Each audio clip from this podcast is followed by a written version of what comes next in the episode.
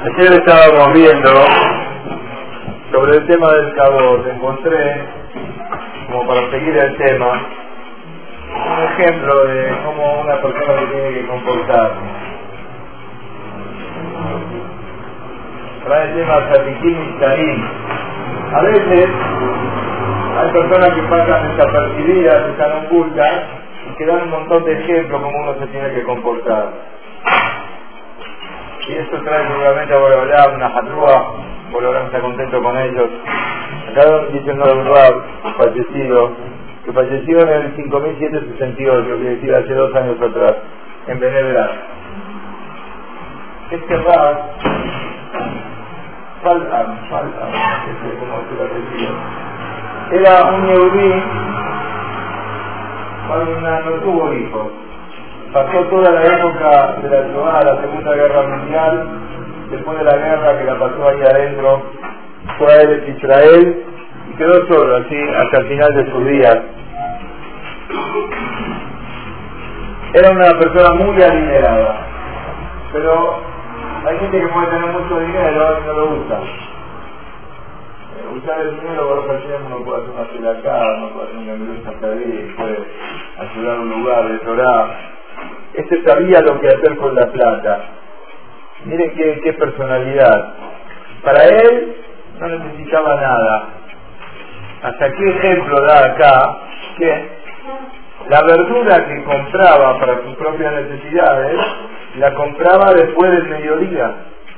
Y aparentemente ya empieza la verdura a desechar o empieza a arruinar, entonces los precios que pasa bajaba, entonces no agarraba la plata y la tiraba, tenía mucha plata, pero no agarraba la plata y la tiraba. ¿Qué hacía? Para él, lo mínimo que puede gastar. Pero cuando venían para pedirle una sedacá, para Torah, para una escuela, para un colegio, para una yeshiva, abría su mano y su corazón sin límite. Y repartía cifras muy grandes. Un Rosh Yeshiva que en el momento de la legalidad, cuando él falleció, lo, hizo un estés, digamos, dijo una palabra sobre él, contó el siguiente mate. Cuando él hizo su yeshiva, tenían necesidad de un Sefer Torah. No tenían Sefer. Entonces se acercó a este hombre bendecido y le preguntó, ¿vos estás dispuesto a donar un Sefer para la yeshiva? Y dijo, pero ¿qué, qué se ¿Qué están calculando? ¿Cuánto están calculando? Le dijeron alrededor de 40 mil dólares. Esto es lo que le dijo, mira, la verdad, la mitad te doy. La otra mitad conseguí otro donante. Así le dijo a Rosichiva. Acá entre paréntesis trae como que Roy entendió que si no va a conseguir otro donante, él está dispuesto a que a donar todo. Pero dijo, yo pongo la mitad, la otra mitad, conseguí la voz. Cuenta Roy que después de mucho esfuerzo, pudo conseguir a otra persona alineada que estaba dispuesta a poner que cortar los otros 20 mil. Pues ya está. ¿Está solucionado el tema o no? Ya. Pero ¿qué pasó? Le puso una condición a este segundo le dijo en el, en el el, el, ¿cómo se llama? El mail del Sefer Torah, como los esquenazín tienen el terciopelo, como se llamarlo, este, que el nombre de él únicamente. ¿Quién dijo este segundo? El último, que dijo, este no lo vende que falta, pero ¿qué quiero? El nombre del mío. Entonces si va, están escuchando chicos qué pasó acá, no sabe lo que hacer, ¿qué hace? Por un lado necesita el Sefer pero por el otro lado, el, primer donante tiene tanta participación como el segundo, donó la mitad del Sefer ¿Cómo va a escribir en el pergamino, en el, en el terciopelo, va a escribir únicamente el nombre de quién?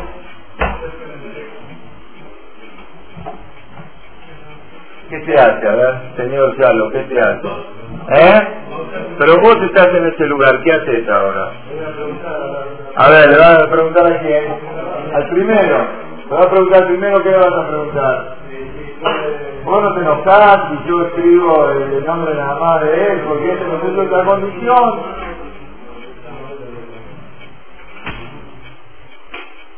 Le dijo, conseguí este donante, pero me pone esta condición.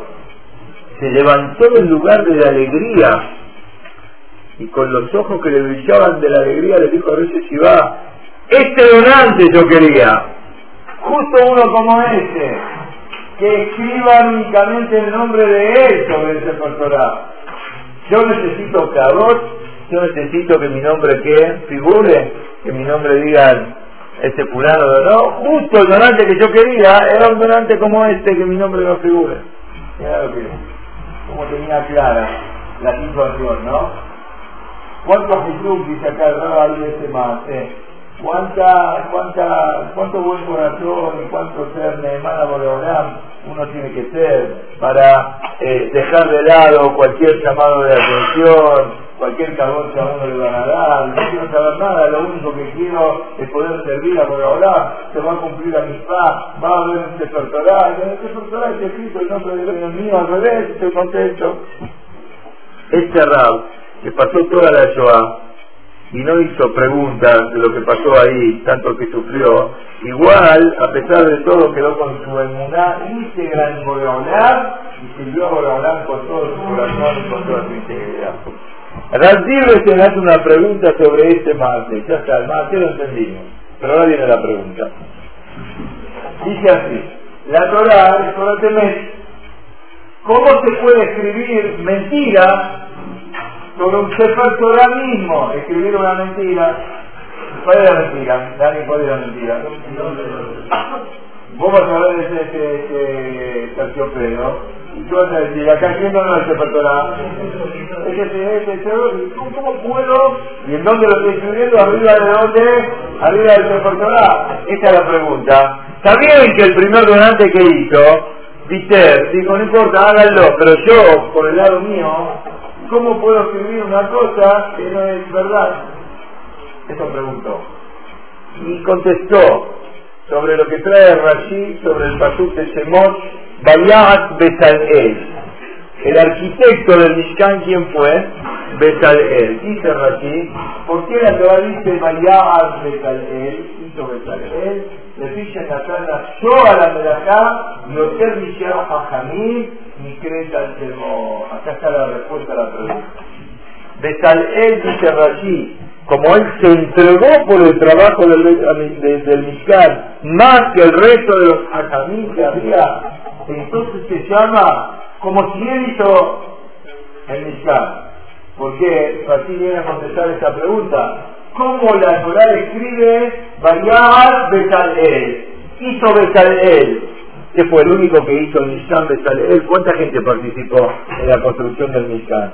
Pero sin embargo la Torah que está escrito, uno solo. Vaya a Besalel, ¿cómo escribe la Torah así? Contesta, así contesta, como Besalel se esforzó más que cualquier otra persona, entonces por eso ahora todo se puso a nombre de quién?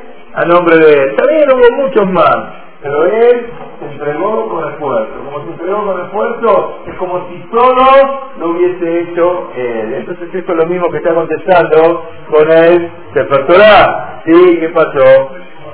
No es lo mismo, muy bien. ¿Por qué no es lo mismo? ¿Eh? ¿Quién se esforzó más?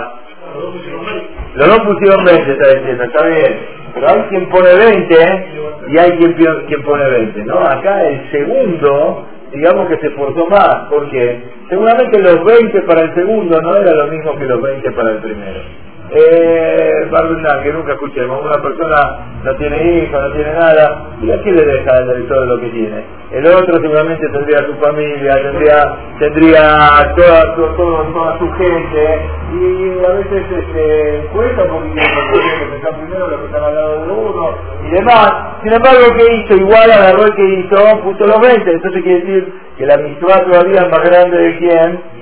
del segundo, el esfuerzo por lo menos es más grande, entonces por eso se puede poner en el, terciopelo que cosa a nombre de él. Eso por un lado, y por el otro lado hay algo que es así, este, siempre el que termina la misma es como que la hizo toda.